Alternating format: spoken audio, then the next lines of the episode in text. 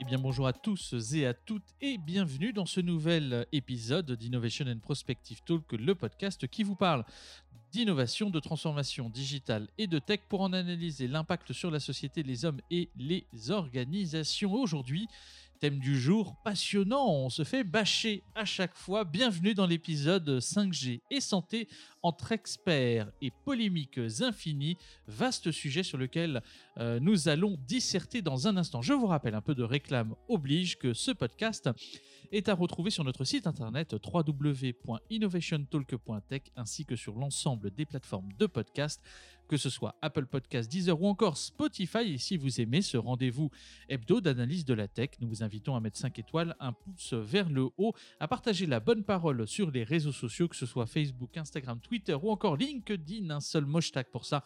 IPT Podcast tout attaché. Je dis nous car je ne suis pas seul aux commandes. Je ne vous le présente plus. Il s'agit bien entendu de Lionel, sachant que moi je reste de toute façon Mathieu Deboeuf Rouchon. Voilà. Et alors, on, apprend, on a appris malheureusement, on lui souhaite un prompt rétablissement qu'Emmanuel ne serait pas avec nous pour quelques épisodes, mais cela ne nous empêche pas de penser à elle et de poursuivre notre émission. Cher Lionel. Oui, Mathieu, bonjour à toutes, bonjour à tous. Et évidemment, puisque Emmanuel nous écoute depuis son petit endroit de confinement, on va le dire comme ça, eh bien, on va quand même parler de l'actualité brûlante, hein, puisque l'actualité de, cette, de ces derniers jours, c'était le CES Unveil. C'est un événement qui a lieu tous les ans, autour du mois d'octobre. D'habitude, la CTA l'organise à la fois à Paris et à Amsterdam.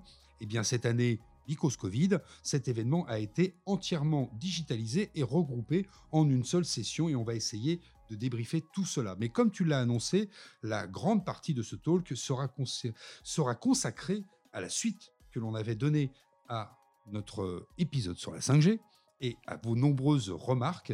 Et on a voulu faire un retour sur justement la 5G et ses effets sanitaires, puisque c'est essentiellement ça qui trouble la planète populaire ou la planète polémique.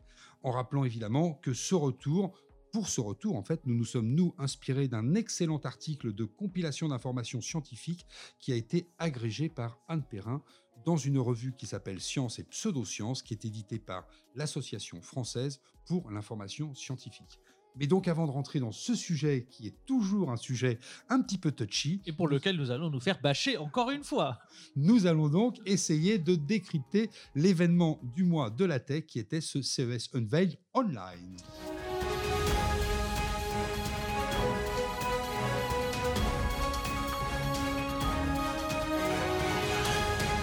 Pour ceux qui ne connaissent pas le CES, il s'agit, on le rappelle quand même, mais bon, on ne sait jamais, hein, du Consumer Electronic Show qui se tient à Las Vegas euh, en janvier, généralement tous les ans, et euh, au CES aussi Shanghai qui se tient, lui, à Shanghai en juin, généralement également. Alors, l'année dernière, il n'y a eu que le CES de Las Vegas, Shanghai était annulé. Et dans cette suite logique de toutes les annulations, euh, naturellement, les CES Unveil, qui sont ces événements préparatoires finalement du CES, qui ont lieu à Paris, Amsterdam, New York euh, et aussi euh, Las Vegas, la, veille, du, premier jour officiel du CES. Bah, ces événements nous permettent de préparer, de rencontrer des startups que, comme ça, on évitera de voir sur place. Donc, c'est un, identifier quelques tendances qui sont en train de se dessiner, particulièrement par la présentation de ces tendances par la CTA, qui est l'organisateur, donc la Consumer Technology Association. Et, et naturellement, bon, bah, tous ces événements ont lieu en ligne. Alors, qu'est-ce qu'on peut en dire globalement? Parce qu'on a eu l'IFA qui était quand même. Alors, l'IFA qui avait un replay. Ce déjà premier point négatif, il faut bien chercher le replay parce que sur la CTA et le CES Unveiled, on l'a pas trouvé. On, va dire que l'IFA, c'est la Dutch Technology. Voilà, ils étaient organisés. Hein. alors contrairement, on va faire ce retour. Alors qu'est-ce qu'on a appris déjà sur ce CES Unveiled? De manière générale, je pense que tout le monde s'est mis d'accord sur le fait qu'on n'a rien appris de nouveau. Pas de découvert, par de nouvelles rencontres, beaucoup de contextualisation des grandes tendances par rapport au Covid. Très bien, euh, pas de nominé euh, au euh, CES Awards, qui est traditionnellement un peu aussi cette première sélection de listes de startups qui vont être récompensées et qui nous permettent aussi euh, dans la préparation de notre bouquin que nous mettons à jour tous les ans sur le CES, et bah, d'identifier dans ce guide de survie les quelques startups qu'il ne faut pas rater. Là, pour l'instant, on est relativement vierge. Il faut dire ce qui est. Ça ne veut pas dire qu'on n'en a pas scrappé, mais pour autant, comme on ne sait pas trop ce qui va se passer, euh, c'est compliqué. Euh, Finalement, à peu près 3-4 heures de contenu. on peut dire ça, beaucoup de choses préparées à l'avance. presque, alors certains disent à peu près 80%, je dirais peut-être même 90 parce que on en était, c'était plus un, live de fait avec une succession de reportages qui étaient, euh, qui étaient poussés, mais pas d'interaction particulière, pas de présence de start-up quelques grands groupes qui étaient euh, présents comme GNG, euh, Rabobank, euh, pas mal de, têtes de proue de la tech, de speakers qui sont venus, dont Cédric O pour, pour la France, pareil avec des, éléments finalement enregistrés, le live qui en réalité n'avait strictement rien presque d'un live dont on pourrait... voilà, alors la grande question que tout le monde se pose, c'est on se dit mais si le CES 2021 est 100% full digital, pour pas dire annulé, bah, est-ce que finalement la CTA est prête quoi? Alors la, CTA, elle, produit ce CES Unveil. Bon, dans, le texte, hein, ça veut dire quand même de nous dévoiler des choses. Tu as tu viens de dire que la CTA ne nous a rien dévoilé, pas de Word, pas de start-up, rien du tout, et qu'elle surfait finalement sur des informations qui étaient extraites de la technologie et la pandémie. Qu'est-ce que la technologie a fait sur la pandémie? Donc si on veut répondre à ta question, est-ce que la CTA est prête? On pourrait se dire à première vue qu'elle est complètement à la bourre parce qu'elle est très très loin d'avoir mis en place quelque chose qui pouvait créer un minimum d'interactivité. Si les personnes se déplacent en masse sur le site propre de Las Vegas, c'est pour créer de l'interactivité avec des personnes qui proposent, des entreprises, des startups qui proposent de nouvelles solutions, des nouvelles pistes d'exploration pour pouvoir agréger demain des nouvelles technologies à des services qui existent déjà pour les euh, magnifier, les grandifier ou les donner simplement, les approcher un peu plus des exigences utilisateurs, ou parfois même créer de nouvelles exigences utilisateurs. Donc à première vue, à regarder ce qu'ils nous ont présenté, ils sont pas prêts du tout. Ils ont fait trois heures euh, à peu près, hein, donc de pseudo euh, live. En fait, c'était l'enchaînement de vidéos. Il n'y avait pas du tout d'interaction. C'était pas très très bien. il faut voir aussi que cette année, le CES, c'est une programmation qui est très différente des années précédentes. Les années précédentes, depuis l'histoire euh, maintenant récente, on est sur quatre jours où vraiment les personnes peuvent échanger, aller sur le floor, discuter, assister à des conférences. Là, ils ont programmé une journée qui est la journée du 11 janvier, qui va être une journée dédiée à la presse. Sur les journées du 12 et du 13, et c'est là que l'on peut avoir la plus grosse inquiétude, puisqu'ils annoncent que c'est un floor, donc une forme d'interactivité normalement que l'on va pouvoir avoir avec des startups ou avec des entreprises qui présentent ce que je disais euh, juste avant. Et puis le 14, est une journée spécialement dédiée aux grandes présentations, aux keynotes. On en a l'habitude, on l'a vu aussi sur l'IFA de Berlin, c'est les Qualcomm, c'est les Huawei, euh, c'est les Samsung, etc. Donc on peut se dire qu'aujourd'hui, la première impression elle n'est pas très très bonne. Ils ont encore trois mois pour se rattraper. Est-ce qu'il y a véritablement eu, tu en parlais tout à l'heure, mais est-ce qu'il y a véritablement eu quand même un thème qui a été donné à ce CES Unveil bah, euh, on est un peu dans le refurb, hein. donc euh, c'est-à-dire euh, 2019, on parlait de, enfin 2018 pour le CES 2019, on parlait de résilience, euh, de cette capacité de la, de, de la tech, la technologie au sens large à servir euh, l'homme dans des cas euh, de danger imminent. On parlait beaucoup du tsunami à l'époque. 2019 pour le CES, euh, enfin entre autres, 2019 hein, pour le CES 2020, on parlait de résilience, mais plutôt dans une optique de technologie au service de l'humanité et dans un esprit de protection des ressources naturelles. donc vraiment une vision green tech, on pourrait le résumer comme ça. Là, on est un peu dans le refurb, c'est-à-dire que toutes les grandes thématique, effectivement, c'est oui, euh, euh, globalement, la technologie va nous permettre de sortir par le haut de toute cette crise, vous allez voir, et compagnie, parce que les plateformes, parce que... Oui, d'accord, on est tous d'accord avec ça, je dirais que c'est des portes euh, ouvertes, et que globalement, il y a quatre grandes tendances, enfin quatre grandes aires, finalement, ils appellent ça les grands axes de l'innovation, les grandes areas sur lesquelles on peut travailler, qui sont la digital transformation, qui est aujourd'hui la transfo digitale au cœur de effectivement d'une vision globale et holistique de toute, une, transformation à la fois people and culture, à la fois IT naturellement et puis à la fois tech au sens large data. Euh, la poussée de l'intelligence artificielle et du machine learning, euh, encore une fois, et puis euh, toutes les problématiques qui sont liées au paiement, au parcours utilisateur, au self-checkout, au contactless payment, etc., qui sont naturellement des choses dont on parle d'années, enfin depuis des années, donc globalement aujourd'hui pas de, de nouveautés de ce point de vue-là. Alors ils ont abordé toujours la partie robotics and de manière assez, assez visible, très opérationnelle et centrée sur l'industrie, ce qui est une vérité absolue. C'est un, c'est un levier de croissance énorme pour cette, ce pan de, de, la tech euh, pour euh, aujourd'hui l'industrie, puisque quand on parle d'industrie 4.0, on parle surtout de réduction d'OPEX, dans lesquels naturellement euh, tout ce qui est robots et drones ont beaucoup de choses à jouer. Alors on parle beaucoup de, de ce qu'ils appellent les sanitarization robots, donc tout ce qui va être les robots liés au sanitaire par rapport à la crise, etc. Donc beaucoup de choses contextualisées par rapport au Covid, hein, globalement. Digital Health, donc là on en parle énormément aussi sur les problématiques liées à la télémédecine qui vont s'accélérer, les wearables liés à la santé, euh, sur euh, les distanciations sociales également. Donc, euh, on a bien vu l'impact de Stop Covid et de l'application qui a été pilotée. Donc, on imagine bien qu'il y a encore beaucoup de choses à faire là-dessus. et puis, les, les autodiagnostics faits par l'intelligence artificielle. Bon, on voit bien, là encore une fois, on en a parlé dans une conférence la semaine dernière qu'on a donnée sur Robio, Bodio, je ne me rappelle plus le nom de l'application. Bodio. merci. Avec ces, ces, captations dans une capsule de, de, de 13 ou 16 variable humaine. Donc euh, on voit bien qu'il y a beaucoup de choses à faire là-dessus. Puis le dernier, bon, bah, c'est la Smart City et la résilience globale. Et encore une fois, on n'a rien appris de, merveilleux. Il n'y a pas eu de découverte. Le mot unveiled finalement a été un peu euh, bafoué, mais en même temps, bon, on peut pas leur jeter la pierre. C'est-à-dire que globalement, euh, c'est compliqué en ce moment d'essayer d'échafauder des tendances sur un, futur euh, technologique et sociétal et humain particulièrement incertain. Donc, euh, bon, on parle naturellement de Smart City avec les mesures sanitaires, avec le pilotage de l'information par des dashboards et des alerting systems, avec notamment les, les, kiosques connectés, etc. Enfin bon, il y a voilà, beaucoup de contextualisation par rapport au Covid, peu de, peu de choses nouvelles telles qu'on l'entend au sens propre du terme quand nous on parle de, tendance. Euh, voilà, en tout cas, voilà ce qu'il fallait euh, rappeler dans les, grands pans de, la tech, voilà, qu'ils avaient, dont ils avaient euh, parlé. Voilà, donc la conclusion, je te la laisse finalement. Qu'est-ce qu'on peut dire sur notre sentiment global face à, à cet événement, normalement, qui dure déjà plusieurs jours?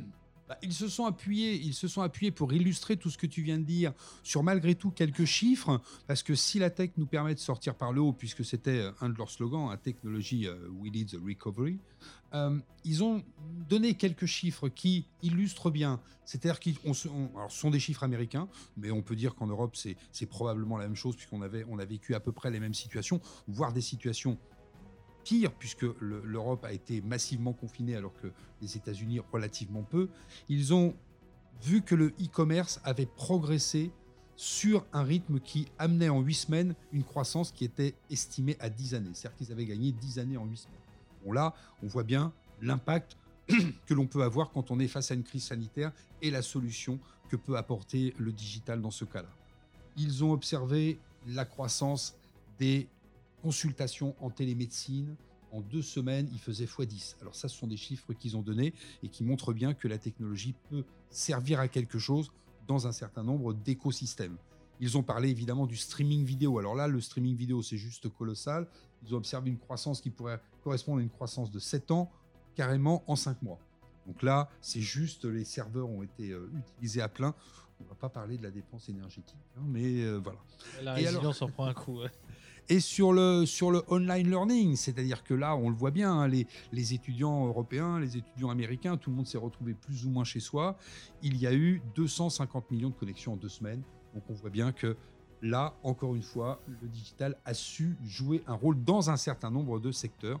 Alors la conclusion que, que je voudrais apporter là-dessus, c'est que on voit bien que la CTA n'est pas un professionnel du online, que c'est une organisation qui sait mettre de la moquette, des stands, de l'éclairage, faire de l'invitation, euh, transformer en fait une ville qui possède plus de 130 ou, 140 000 chambres d'hôtel en un énorme barnum pour un salon euh, à l'échelle mondiale. notamment à Salon Tech.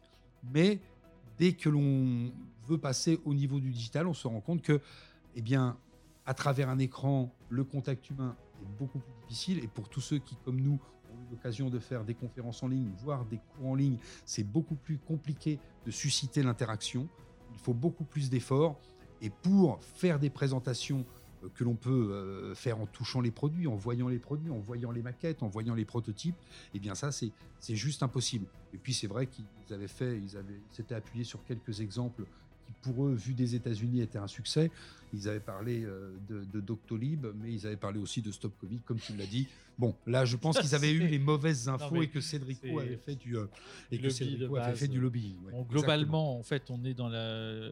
Est-ce qu'on pouvait s'attendre à un événement de de cet ordre-là, la réponse, c'est qu'on avait déjà le tempo qui nous avait été donné pendant le Covid, pendant le confinement, euh, sur euh, le fait que, pendant l'été, est-ce que le CES aura lieu ou pas euh, Tous les lives qu'ils avaient fait à destination des professionnels qui allaient travailler sur le CES ou qui allaient exposer sur le CES, on voyait tous que la tendance était quand même pas à un full digital digne des plateaux télé ou des productions que peuvent faire nos, chaînes hexagonales.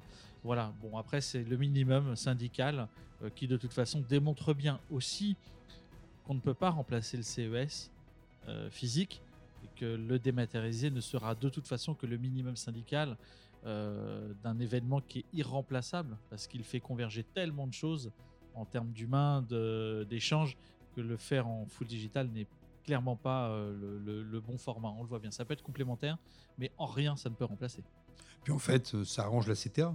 Est-ce qu'ils continueront à vendre des mètres carrés? Vendre des mètres carrés, quoi qu'on en dise, ça reste un très très bon organisateur euh, de cet événement exceptionnel, accessoirement l'un des plus gros de la planète. Voilà ce qu'on pouvait dire sur euh, le CES Unveil, qui était un peu l'événement finalement du mois, euh, qui est le marqueur de tous les mois d'octobre, avec Paris et Amsterdam qui sont toujours des salons très sympathiques à visiter. Et on espère que l'année prochaine, ce sera en physique naturellement. On passe à la suite parce que je crois que cette fois, nous allons passer euh, au dossier euh, qui fait grincer des dents tous les amiches qui nous laissent des commentaires euh, à la limite du militantisme politique.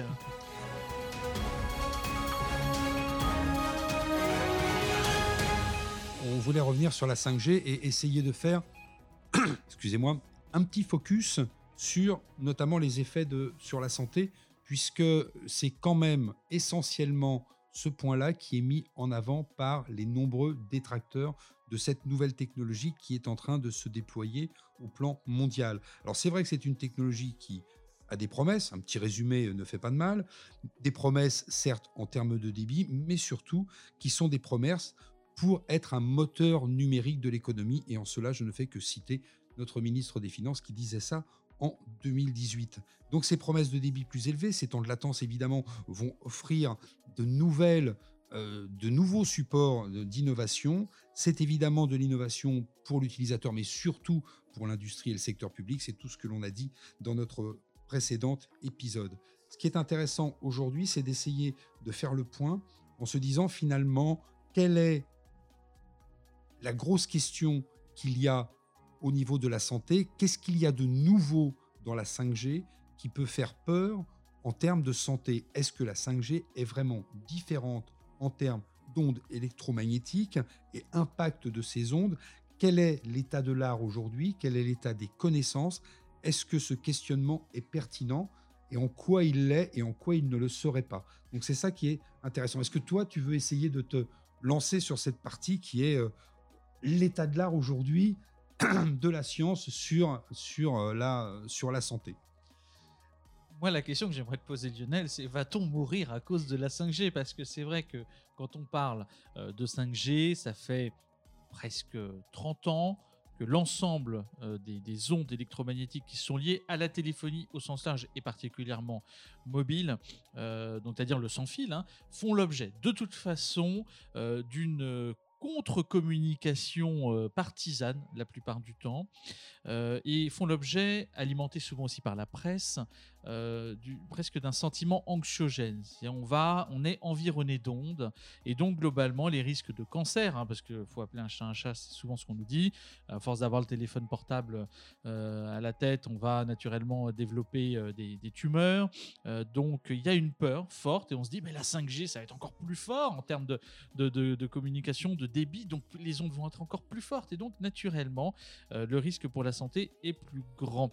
Et aujourd'hui, ce qui est intéressant de rappeler par rapport à, cet article d'Anne Perrin, euh, c'est qu'elle relève un point qui est, clé, c'est qu'aujourd'hui, sur euh, l'ensemble des, conclusions qui ont été faites depuis le, début finalement de, cette surveillance des, réseaux par euh, la NESS, donc qui est l'Agence nationale de sécurité sanitaire et d'alimentation et de l'environnement du travail, rappelle donc que sur son site en 2013, aucune finalement étude ne met en cause euh, ou ne met en évidence les effets sanitaires avérés euh, des technologies euh, sans fil au sens large de communication et qu'il n'y a aucun finalement élément qui paraît fondé qui permettrait de venir remettre en question cette, enfin, ce fait. Et, et j'avais noté dans l'article qui était intéressant aussi, c'est que globalement aujourd'hui il était compliqué scientifiquement de prouver quelque chose qui n'existait pas et que ça laissait naturellement tout le champ à tous ces détracteurs euh, bah, de nous dire euh, oui, regardez la 5G, euh, blablabla. Bon, tout le sujet, c'est effectivement un progrès d'enjeu de souveraineté, comme on l'a dit dans notre prochain épisode. Mais on voit bien que sur la santé aujourd'hui, l'ensemble des détracteurs qui parlent de 5G alexent souvent qu'elle aura des effets nocifs sur la santé et que fréquemment utilisée, naturellement, elle va nous envoyer tous à l'hôpital et que nous allons servir de cobaye. La réalité est peut-être toute différente, Lionel.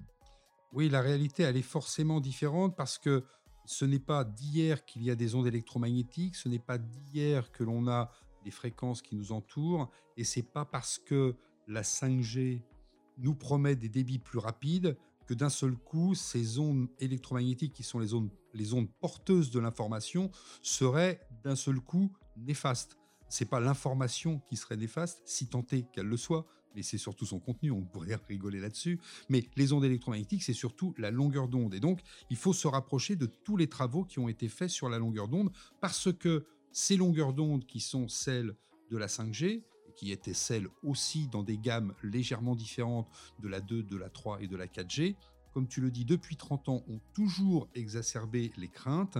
Depuis 30 ans, une grande partie de la littérature scientifique qui en parle n'arrive pas à trouver un côté néfaste. Ils ont normalisé les puissances des émissions, ils ont normalisé les, les, euh, les antennes de réception et les émissions des téléphones, parce que c'est quand même l'appareil que l'on a au plus proche de notre corps, pour que justement ces ondes ne pénètrent pas profondément dans notre corps.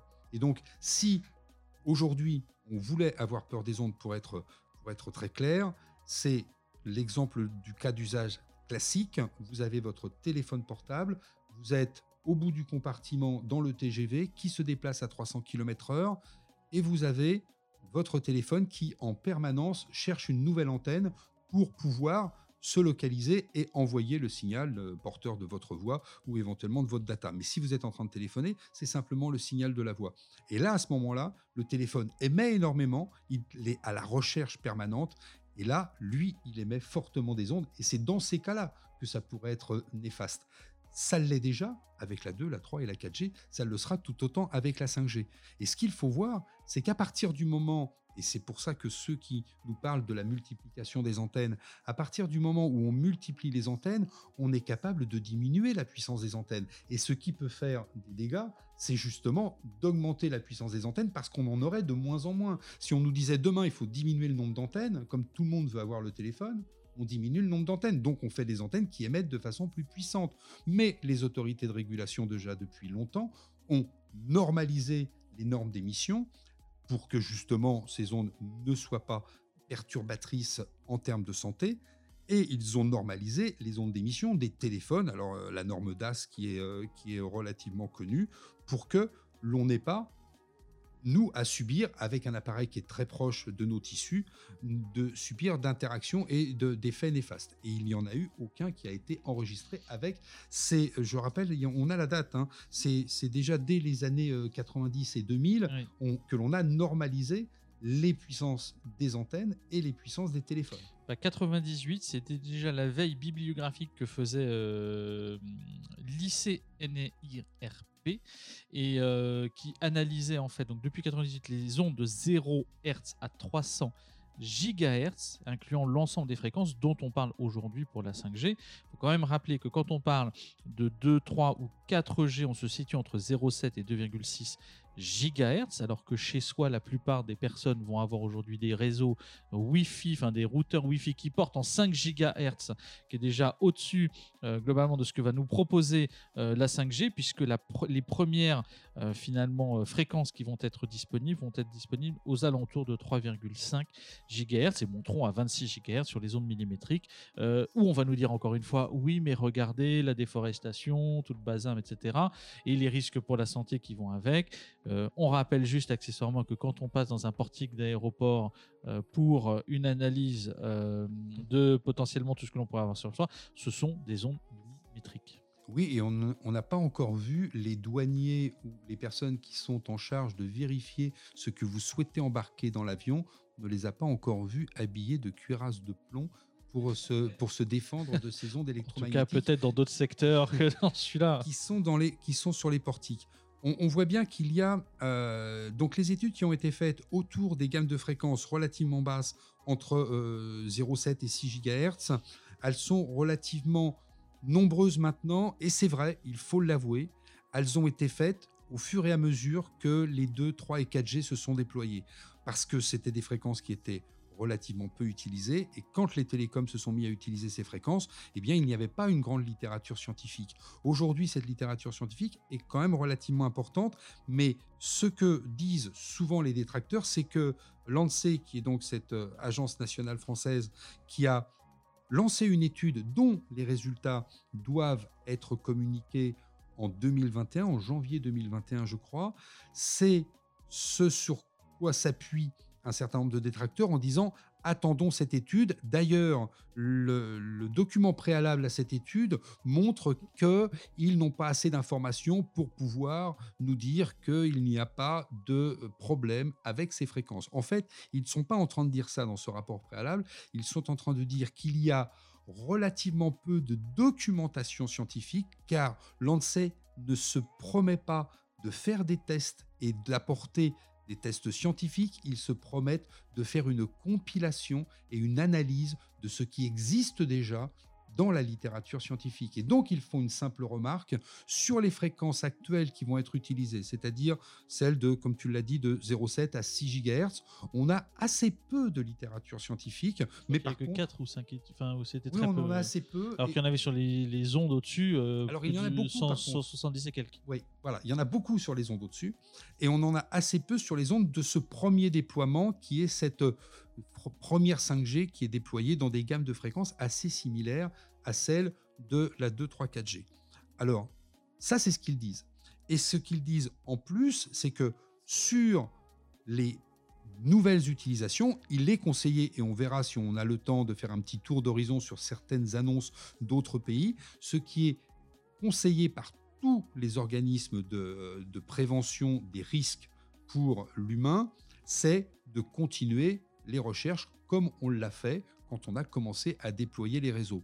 Mais aujourd'hui, faire un moratoire en attendant le mois de janvier, c'est attendre quelque chose qui n'arrivera pas puisque globalement, ils ne vont faire que l'inventaire de ce qui existe déjà. Et ce qui existe déjà, globalement, on le sait déjà. C'est-à-dire que l'on n'a pas réussi à prouver avec les normes actuelles qui ont été imposées depuis 20 ans, on n'a pas réussi à prouver quoi que ce soit d'incidence sur la santé au niveau de la diffusion des ondes électromagnétiques. Il faut bien dire, euh, parce qu'il n'est pas euh, question de nier les impacts potentiels d'une technologie, euh, que ce soit sur la santé, d'un point de vue sanitaire, biologique ou, même globalement environnemental.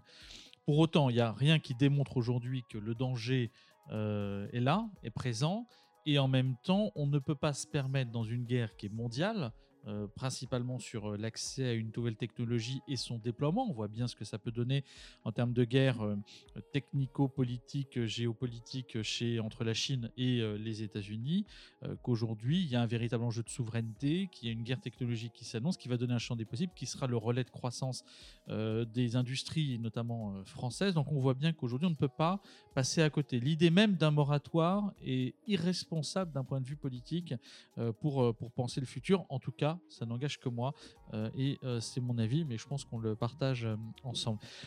Qu'est-ce qui se passe dans les autres pays du monde si on regarde bien? Aux États-Unis, la FDA finalement poursuit le, déploiement, le favorise, même si les spécificités de la 5G restent globalement a priori mal définies sur l'implantation dans les téléphones portables. Globalement, les conclusions qui sont tirées, c'est de dire qu'on continue à surveiller les informations d'ordre scientifique à mesure qu'elles seront disponibles. On voit bien qu'aujourd'hui, lancer des études ne sert strictement à rien. Mieux vaut laisser les scientifiques travailler et puis ensuite compiler les résultats à travers le monde de ce qui peut sortir. En tout cas, donc, ils sont sur le, développement. L'Australie elle, est dans une communication euh, face à sa, euh, population pour, se, vouloir rassurante sur le déploiement de, la 5G, en, précisant que c'est une technologie qui, est sûre et qui est aujourd'hui soutenue par les autorités euh, sanitaires. L'Allemagne est dans le même état d'esprit. On dit globalement qu'il n'y a pas de différence euh, fondamentale entre les champs électromagnétiques. Donc il y a quand même un enjeu sanitaire euh, chez eux aussi qui est, soulevé, hein, on ne peut pas le, nier, mais qu'aujourd'hui, euh, finalement, l'Office fédéral de protection contre les rayonnements juge que globalement, il n'y a strictement aucune étude dans laquelle les effets possibles sur la santé sont avérés. le Danemark n'échappe pas à la règle, ils sont dans cette même logique. Et puis, finalement, la France également aussi, même si on sent qu'il y a euh, quelques volontés euh, partisanes et politiques sur fond de, campagne électorale à l'approche, de se vouloir inquiétant. Euh, donc finalement, on continue, mais il y a quand même aujourd'hui, on était parmi les premières nations à avoir déployé les tests sur des villes très ciblées, donc comme Bordeaux, si je ne me trompe pas à l'époque. Et finalement, on a pris un gap au niveau du retard sur le déploiement et le passage à l'échelle. C'est ça qui est flippant. Alors je ne sais pas, hein. je ne sais pas ce que les opérateurs ont dans leur carton, mais en tout cas, euh, pour ce qui est euh, de l'opérateur, euh, ex-opérateur national qui est Orange maintenant, ils ont une promesse que les premières offres commerciales seront prêtes pour décembre 2020. Sur combien d'espace, sur combien de villes, sur combien de pourcentage de la population. Alors, c'est toujours un peu compliqué parce que la France, c'est quand même 20 euh, millions d'habitants dans la grande région parisienne. On le voit en ce moment avec ce fameux confinement nocturne. Et puis quelques grosses métropoles et surtout un grand désert entre toutes ces, toutes ces métropoles régionales et la, capitale, euh, enfin la région capitale. Euh, alors, est-ce que ils vont continuer à nous dire, nous déployons sur 85% de la population, c'est-à-dire en fait, on déploie sur 10% du territoire et puis tout le reste, ce sont des zones blanches. Est-ce qu'ils se sont préparés pour déployer notamment dans d'autres zones? Est-ce qu'ils se sont déployés? Est-ce qu'ils ont préparé uniquement pour se déployer dans les puits de trafic comme la défense ou les très grandes zones touristiques? Je ne sais pas. En tout cas, le résultat, on l'aura au mois d'octobre. Mais il y avait une question qui pouvait être intéressante à se poser, puisque en fait, les études portent toujours sur des gammes de fréquences ou sur des fréquences spécifiques. Et c'est vrai que toute l'anxiété, c'est de dire on est sur une nouvelle gamme de fréquences. Oui, tu nous as dit que le Wi-Fi c'était 2,4 GHz et 5 GHz. Oui, mais la 5G va aller se situer un petit peu entre les deux, puisqu'elle va commencer à 700 MHz, mais elle va se terminer à 3,6 GHz. Alors, la question serait de se dire, est-ce que parmi les études que l'on a sur des gammes de fréquences entre 0,7 euh, et 6 GHz, comme tu le disais, est-ce que ces études, on peut arriver à facilement extrapoler ce qui, a été étudié sur une bande de fréquence sur la bande de fréquence voisine. Euh, et, là, on a un certain nombre de, publications qui ont été faites, notamment sur un portail qui s'appelle le MF Portal, qui dit tout simplement que les études sur les effets euh, biologiques et sanitaires des technologies sans fil sont en fait migrables sur les bandes de fréquences qui sont périphériques. Donc on peut se dire que l'on pourra continuer à tester, on pourra continuer à faire des explorations, mais qu'on peut malgré tout aujourd'hui s'appuyer sur ce qui existe en termes de littérature depuis 30 ans, sur ces gammes de fréquences relativement basses, entre 0,6, 0,7 et 6 GHz, qui sont les fréquences de déploiement actuelles. Je vous rappelle que les fameuses ondes millimétriques sur lesquelles, puisque tu en parlais avec les portiques d'aéroports, sur lesquelles on a beaucoup de documentation, probablement à cause de ce genre de matériel, seront déployées pour la 5G, c'est-à-dire autour des 26 GHz, ces fameuses ondes qui vont devoir parce que elle pénètre même pas la peau, elle dépasse même pas l'épiderme, parce qu'elles sont arrêtées par une feuille de papier. Et encore plus quand tu vas sur 6 GHz, où finalement il y a encore moins de pénétration. Exactement, plus, plus on a une bande de fréquence très courte, plus elle est arrêtée par le moindre objet. Donc c'est vrai que ces fréquences millimétriques seront des fréquences qui seront réservées à la ville de demain, à la Smart City, à l'interaction avec euh, des automobiles, etc. Ça va demander d'énormes quantité de petites antennes, mais qui seront des antennes avec de très très faibles puissances. Et une très faible puissance émettrice d'ondes électromagnétiques qui sont arrêtées par le moindre objet, la moindre feuille de papier, c'est pas ce type de fréquence dont on devrait avoir peur. La preuve, les douaniers n'en ont pas peur depuis des années. Exactement. Et je, enfin, il faut rester euh, très optimiste sur, euh, sur tout ce qui se passe, dans la mesure où souvent c'est ce manque d'information ou de formation ou de renseignement d'une population qui laisse euh, l'opportunité à tous les détracteurs de se positionner et de générer avec euh, bien entendu les médias y compris puisque ça alimente hein, c'est un écosystème global euh, qui alimente ce sentiment anxiogène de crise ou de catastrophe sanitaire et environnementale potentielle apportée par la 5G. Si on, résume finalement notre épisode, faut-il avoir peur ou non? Moi je dirais vive la 6G maintenant, allons-y, fonçons, mais faut-il avoir peur ou pas de la 5G Faut-il craindre quelque chose? Euh, je pense qu'on a esquissé un début de, début de réponse au fait qu'il n'y a strictement rien à craindre. On est dans le prolongement classique euh, du développement euh, des réseaux, avec des antennes qui seront moins puissantes, qui en plus seront directionnelles et propres, et non pas qui ne rayonneront pas, donc qui iront directement sur l'objet qui cherche à envoyer ou recevoir de la donnée telle qu'elle soit. Donc globalement, c'est une polémique sans fin dans la mesure où il y aura toujours des gens pour alimenter, mais qu'il est très difficilement possible scientifiquement de prouver quelque chose qui n'existe pas. En réalité, un danger euh, sanitaire fort sur euh, l'être humain biologiquement parlant. Oui, alors le fait de ne pas pouvoir prouver quelque chose qui n'existe pas ouvre la porte évidemment à tous les complotistes, à tous ceux qui sont euh, pour les théories du complot et les chercheurs de l'ANSEE doivent être payés par les opérateurs et les normes ont été édictées sous, en, sous-main par des lobbies, etc., etc. Et le Covid euh, est bien entendu propagé par les ondes électromagnétiques des antennes 5G qui ne sont encore pas sur notre territoire. Voilà, va pas massivement en tout cas. Est-ce que on, finit par euh, d'autres informations qui, nous semblent pertinentes ou on a déjà fait le tour quand même des grandes notions clés que vous porter finalement bah, En fait, ce que l'on pourrait dire, euh, ce qui est très original, et on l'a, je crois, dit dans le précédent épisode, ce qui est très original sur les polémiques actuelles, c'est qu'elles sont relayées par des mouvements d'opinion beaucoup plus puissants que d'habitude.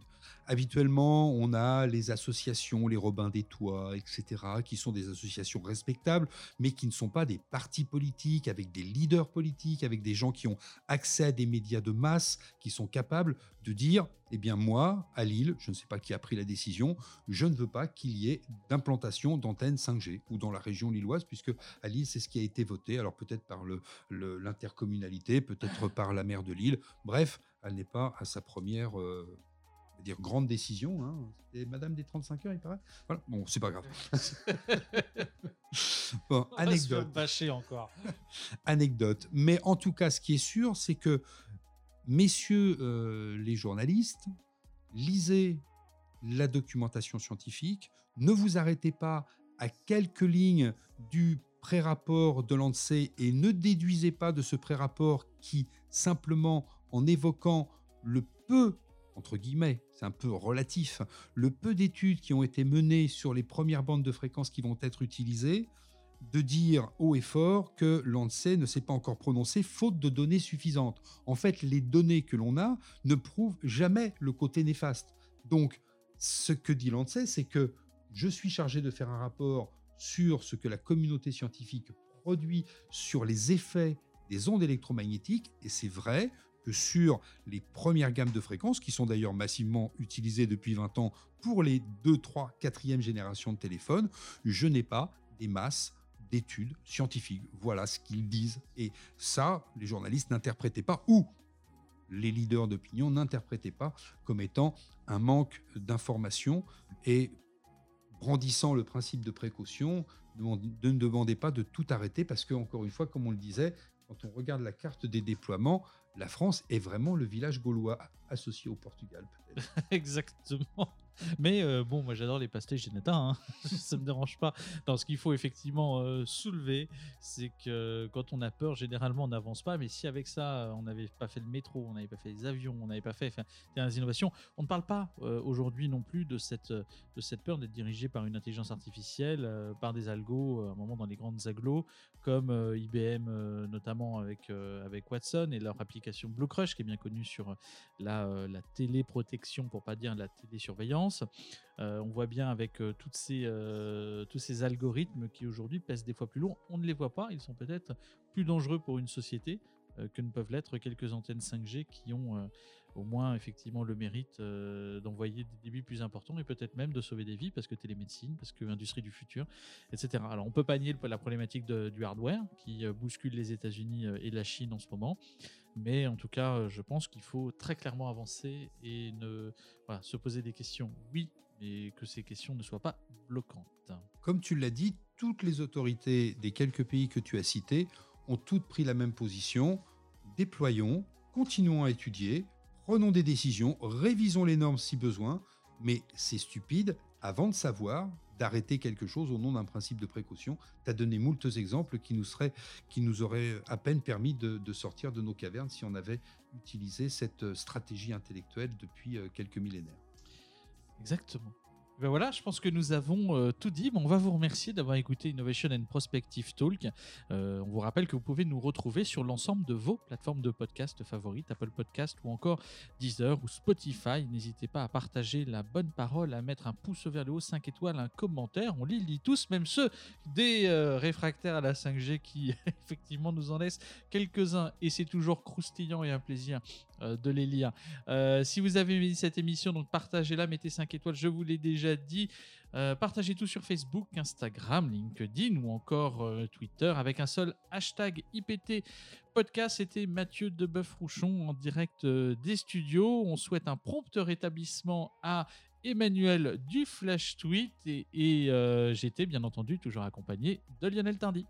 Et aujourd'hui, Mathieu, nous faisions ce petit rétexte du CES Unveil qui était un peu décevant, comme vous avez sûrement compris en écoutant ces quelques mots. Et puis surtout, on s'est appuyé sur un article d'Anne Perrin que l'on essaiera quand même d'inviter très prochainement parce qu'elle, elle est complètement experte sur les euh, risques électromagnétiques et elle a écrit un magnifique article d'une compilation très détaillée sur les effets sanitaires de la 5G dans cette revue que je vous conseille tous de lire quand vous avez des doutes sur ce que vous dites, sur ce que vous disent des experts ou des pseudo-experts, qui est la revue qui s'appelle Science et pseudo-science, extrêmement bien documentée. Sinon, eh bien encore une fois, hein, c'est le confinement nocturne, mais dans la journée, continuez à prendre soin tous de tous, et demain, on repartira euh, tranquillement dans nos pénates avec peut-être euh, quand même quelques petits trajets en métro. Et la semaine prochaine, on essaiera de vous transcrire encore une fois